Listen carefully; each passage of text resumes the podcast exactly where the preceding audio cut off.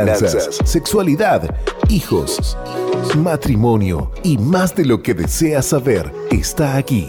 Consejos, oportunos. Con la pastora Marta de Márquez.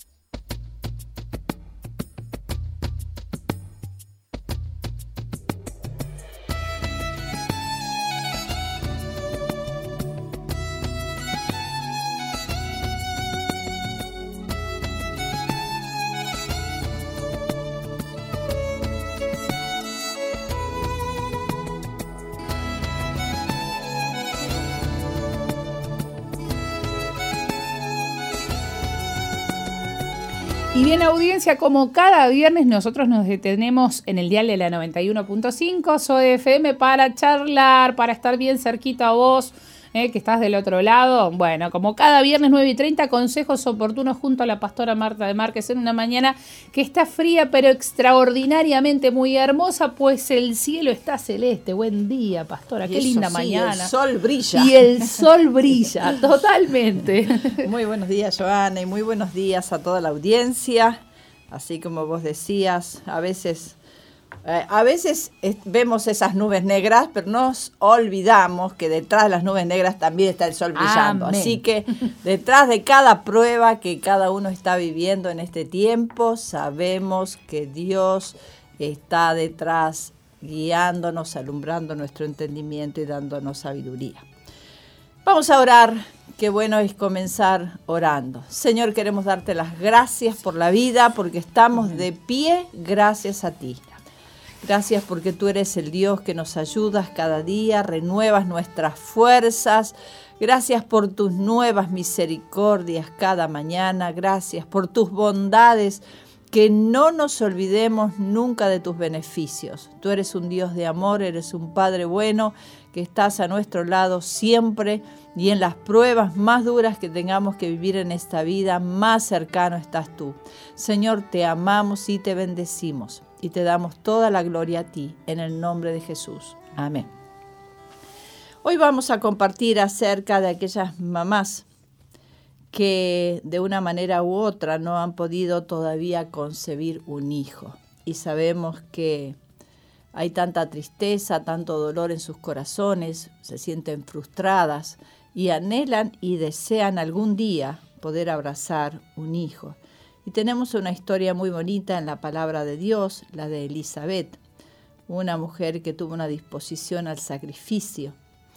Ambos, Zacarías y Elizabeth, eran juntos, justos delante de Dios y andaban irreprensibles en todos los mandamientos y ordenanzas del Señor, pero no tenían hijo, porque Elizabeth era estéril y ambos eran ya de edad avanzada. Aunque el relato de la vida de Elizabeth se limita casi completamente a un solo capítulo de la Biblia, hay mucho que podemos aprender de ella en esos 80 versículos. Además, hay mucho que podemos usar como pausa en nuestras propias vidas como esposas, madres e hijas de nuestro Padre Celestial. Está lo obvio, por supuesto, de que Elizabeth había pasado lo que podríamos considerar sus años fértiles y aún no había conocido el gozo de la maternidad. En una cultura donde la maternidad se estimaba por encima de casi todo otro atributo de la mujer, esta no era una situación fácil de sobrellevar.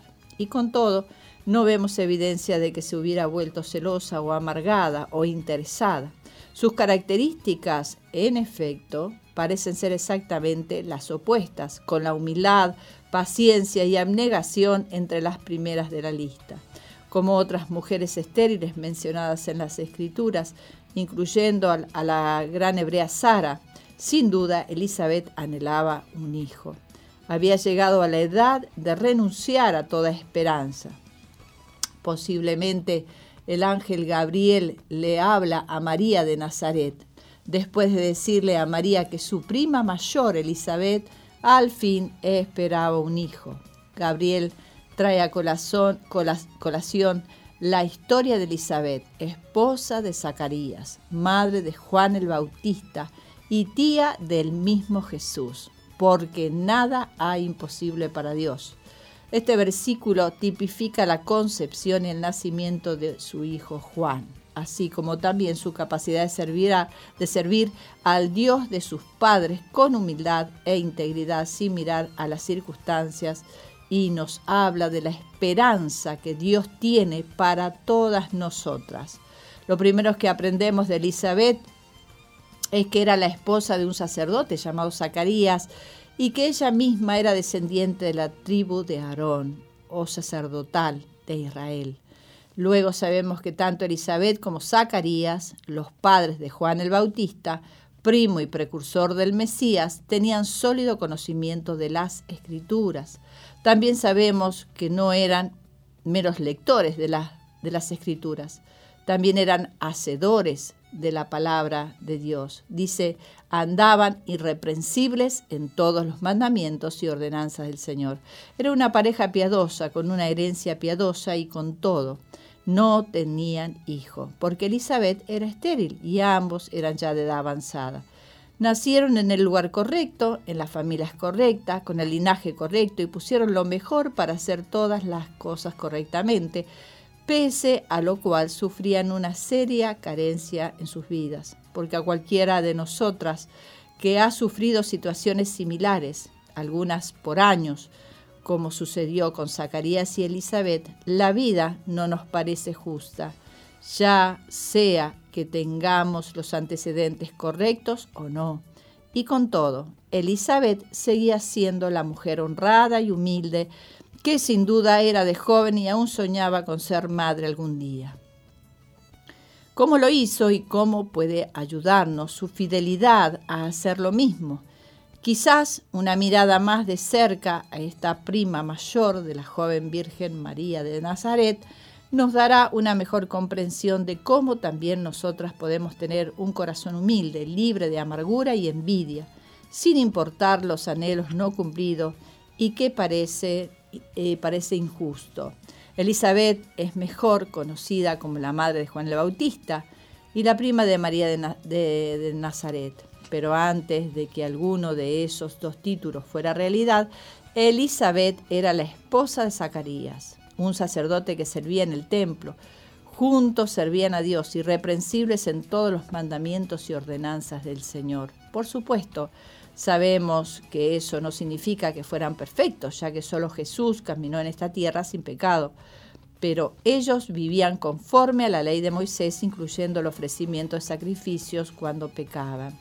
Obviamente eran una pareja piadosa, un luminoso ejemplo para otros de cómo deberían vivir los israelitas fieles, ambos como esposo y esposa y como siervos del Dios Altísimo. Zacarías había estado orando e intercediendo activamente por su esposa, implorándole a Dios que le diera un hijo, incluso en su avanzada edad.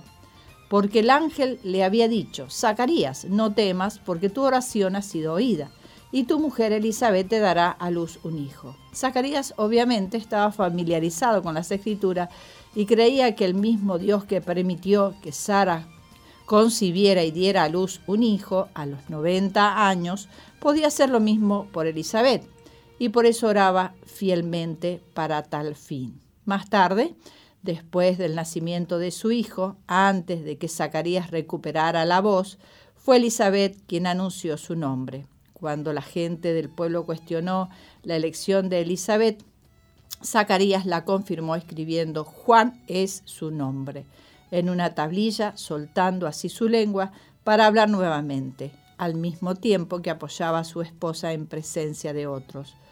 No existe indicio de que la esterilidad de Elizabeth haya causado división entre ella y Zacarías. Vivían juntos como esposos y esposa y servían juntos a Dios con fidelidad. Un sacerdote casado con una mujer descendiente del sumo sacerdote Aarón, hermano de Moisés, el dador de la ley excepto por la falta de un hijo. Su matrimonio sin duda era una unión dichosa y plena. Al fin, sin embargo, el hogar que nunca había conocido el correcto de, el, el correteo de piecitos o el débil gemido de un recién nacido, ahora tendría razón para gozarse. para proclamar el anuncio a toda la ciudad. Cuando el ángel Gabriel le declaró a María, tan solo unos meses antes del nacimiento de Juan, porque nada hay imposible para Dios. La mujer estéril no lo sería más. Ella, que había observado en silencio, pero con ansia cuando sus amigas y parientas amamantaban a sus bebés, ahora tendría un hijo en sus brazos y haría lo mismo. Su nivel de gozo es casi imposible de comprender, a menos que cada uno de nosotros como mujeres que hemos anhelado un hijo, en cuyo caso el sentimiento de brazos vacíos es demasiado real y la tocan muy de cerca. ¿Cómo recibió Elizabeth la noticia? A diferencia de María, que fue visitada personalmente por el ángel Gabriel para darle la primera mano la noticia de su inminente embarazo. Elizabeth sin duda lo oyó de su esposo, porque fue el sacerdote Zacarías que servía en el templo a quien vino el mensajero angelical. Sucedió un día en que una multitud estaba orando fuera del edificio del templo y Zacarías estaba ejerciendo el sacerdocio delante de Dios según el orden de su clase y le tocó en suerte ofrecer el incienso entrando en el santuario del Señor. En otras palabras, como uno de los muchos sacerdotes que servían en el templo, fue el turno de Zacarías de ofrecer el incienso y orar a Dios, y mientras realizaba sus deberes como sacerdote, se le apareció un ángel del Señor puesto en pie a la derecha del altar de, incienso. Naturalmente, Zacarías se asustó, aunque era sacerdote, preparado para servir en el templo y que cumplía habitualmente los mandamientos y ordenanzas de Dios, no estaba acostumbrado a que se le aparecieran ángeles ante sus ojos, pero el ángel le habló de inmediato para disipar sus temores. Zacarías, no temas, porque tu oración ha sido oída y tu mujer Elizabeth te dará a luz un hijo y llamará su nombre Juan. Y tendrás gozo y alegría, y muchos se regocijarán de su nacimiento, porque será grande delante de Dios. No beberá vino ni sidra y será lleno del Espíritu Santo aún desde el vientre de su madre, y hará que muchos de los hijos de Israel se conviertan al Dios de ellos, e irá delante de él con el espíritu y el poder de Elías, para hacer volver los corazones de los padres a los hijos y de los rebeldes a la prudencia de los justos, para preparar al camino un pueblo bien dispuesto. ¡Qué promesa! Zacarías y Elizabeth no solo van a engendrar y dar a luz un hijo en su vejez, sino que Dios ha prometido usar poderosamente a ese hijo. Primero el ángel le dice a Zacarías que no tema, sino que se goce porque Dios ha oído su oración. Eso en sí es una noticia emocionante cuando se ha estado orando por años y nada parece suceder pero a medida que los años iban y venían, haciendo que la posibilidad de la oración contestada fuera más improbable, Zacarías no se dio por vencido. Qué lección para aquellas de nosotras que queremos tirar la toalla cuando nuestras oraciones no reciben respuesta después de semanas o incluso meses. Perseverar en la oración es una de las cosas más difíciles que cualquiera de nosotras podría hacer jamás pero en el acto mismo que exhibe ante Dios nuestra fe en Él, en su capacidad para responder, su disposición para hacerlo, su tiempo y respuesta perfectos en todos los años que Zacarías oró y sin duda Elizabeth también, ciertamente nunca esperó que la respuesta viniera de boca de un ángel. ¿No es esta otra lección impactante para que aprendamos a perseverar en la oración? Dios no solo se encarga del tiempo de su respuesta, sino que lo hará a su manera, no a la nuestra. Y a menudo, cuando menos lo esperamos. El ángel entonces le dijo a Zacarías que su hijo será grande delante de Dios, que no beberá vino ni sidra. La declaración del ángel de que su hijo no beberá puede indicar que él, al igual que Sansón, iba a ser un nazareo, dedicado a Dios en la forma especial, según lo dice el Nuevo Testamento. Este, y en el caso o no, era obvio que Juan, al igual que sus padres, antes que él, sería un creyente y siervo del Dios Altísimo, y ese debió ser un anuncio grato a los oídos de Zacarías. El ángel pasó a darle una profecía aún más asombrosa, y será lleno del Espíritu Santo, aún desde el vientre de su madre. Este es un versículo muy importante, no solo porque predice la fuente del poder de Juan para hacer todas las cosas que hará en su vida, sino que también establece que antes de su nacimiento, mientras todavía estaba en el vientre de la madre, Juan sería un individuo con personalidad.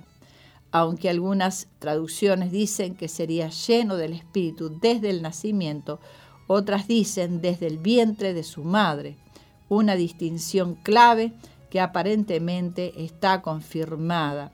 Y aconteció que cuando oyó Elizabeth la salutación de María, la criatura saltó en su vientre y Elizabeth fue llena del Espíritu Santo.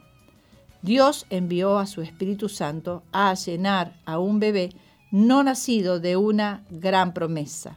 Fue esa promesa, eh, esa poderosa llenura de Juan cuando aún estaba en el vientre de su madre, lo que lo capacitó y facultó para convertirse en el hombre que Dios lo había llamado a ser.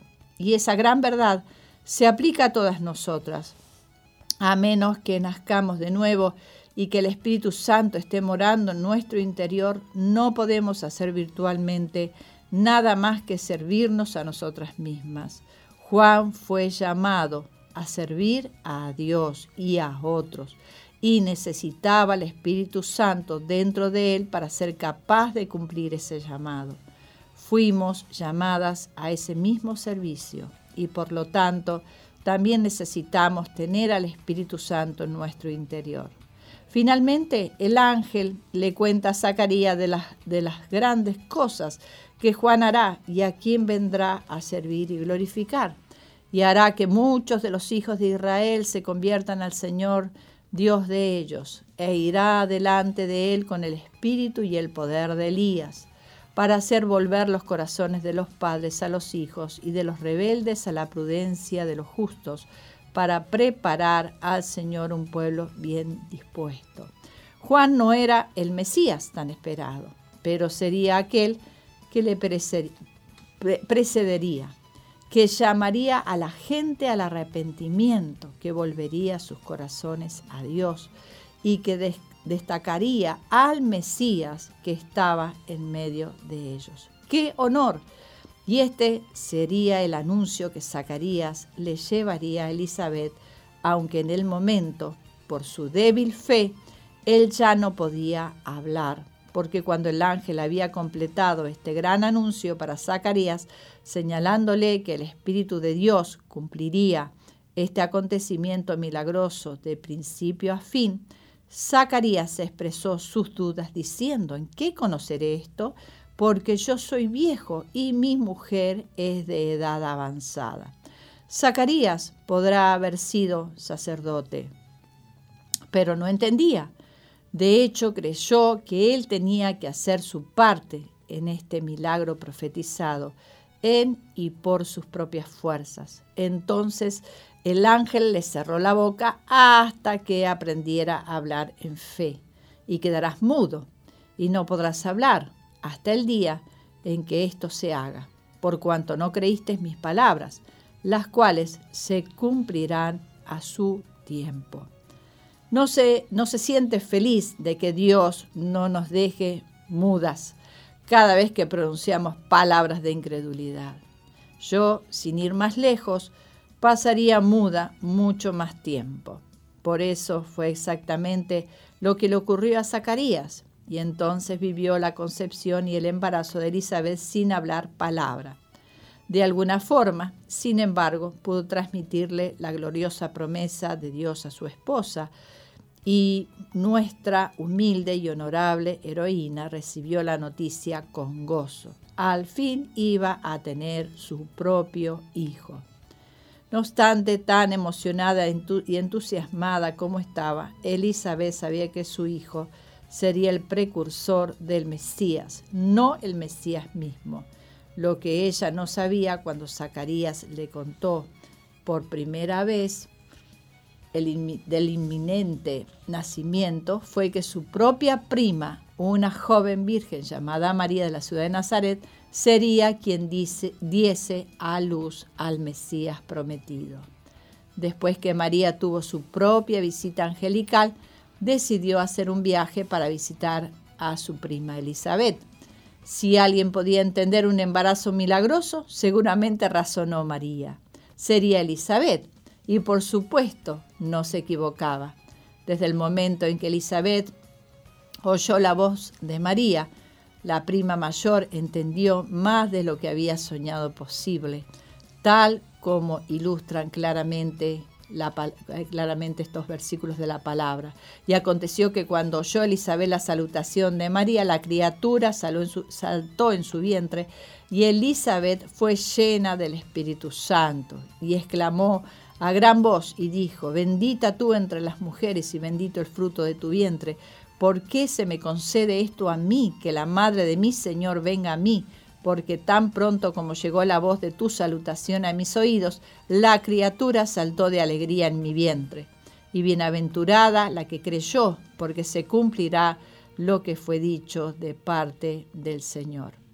Elizabeth, para que para este entonces había pasado incontables horas meditando en la proclamación profética, declaraba sobre su propio hijo Juan. De pronto comprendió la identidad del Mesías al que serviría su hijo, al hijo de su prima María. ¿Cómo supo esto en el minuto en que María dio una palabra de saludo a Elizabeth? Juan el Bautista, aún como bebé no nacido, saltó en el vientre de su madre. Inmediatamente después, Elizabeth fue llena del Espíritu Santo, quien le reveló la verdad al hablar sus palabras de bendición profética. Qué lindo que es la palabra de Dios. ¿Cuánto nos enseña? ¿Cuántas nos podemos identificar? ¿Cuántas tenemos que tener fe y no estar incrédulas sabiendo que cuando Dios promete algo, lo va a cumplir? A veces tengo que hablar con tantas mujeres que están eh, pasando por este proceso de esterilidad pero sabemos que Dios tiene su tiempo, sabemos que Dios les acompaña, sabemos que Dios está guiando sus pasos y sabemos que todo esto va a terminar en bendición. No solamente hablamos de la esterilidad de un bebé, sino de la esterilidad a veces de no tener frutos, eh, de que vemos que las cosas no avanzan en nuestro matrimonio o en nuestro hogar, en la relación con nuestros hijos. A veces este, nos sentimos estériles, vacías, pero qué bueno es que podamos invocar el nombre del Señor, que podamos buscar su ayuda, que podamos buscar su socorro. Dios tiene sus oídos atentos al clamor de sus hijos, los oye, Él te oye, cree que Él te oye en, tu, en gemir, en tu clamor, en, tu desesperación, Él te, te ve. Así que qué bueno es que en esta hora podamos confiar verdaderamente en nuestro Dios. Oramos, Señor, clamamos a ti, Señor, por aquellas mujeres que en este tiempo tal vez están anhelando abrazar un hijo en sus brazos, Señor, y están tristes y están afligidas porque pasan los años, así como pasaba en Zacarías y, y en Elizabeth, Señor, cuántos años esperando. Eh, oh Dios, tú eres el Dios de los milagros. Tú no llegas ni tarde ni temprano, tú llegas justo, justo a tiempo. Señor, porque tú tienes el tiempo cronológicamente ordenado. Por eso a veces te demoras, por eso a veces avanzas, por a veces no, no llega en el momento que uno lo quiere pero es en tu momento, Señor. En esta hora oramos por esas mamás desesperadas, que tú las bendigas, que tú las fortalezcas, que tú las levantes. En el nombre poderoso de Jesús, quita toda esterilidad de nuestros corazones, Señor, de nuestras vidas. En el nombre de Jesús, podemos, que podamos hacer tu obra mientras vivamos en esta tierra. Te lo pedimos en el nombre poderoso de Jesús. Amén y amén. Así es. Amén. Qué lindo es poder compartir audiencia cada viernes con ustedes. Les invitamos la próxima semana, 9 y 30 de la mañana. Esa es la hora de nuestra cita. Y será entonces ahí, en ese momento, donde, bueno, compartiremos otro momento de consejos oportunos. Gracias, Pastora, por este tiempo. Nos vamos a la pausa y con la pausa llegamos con más.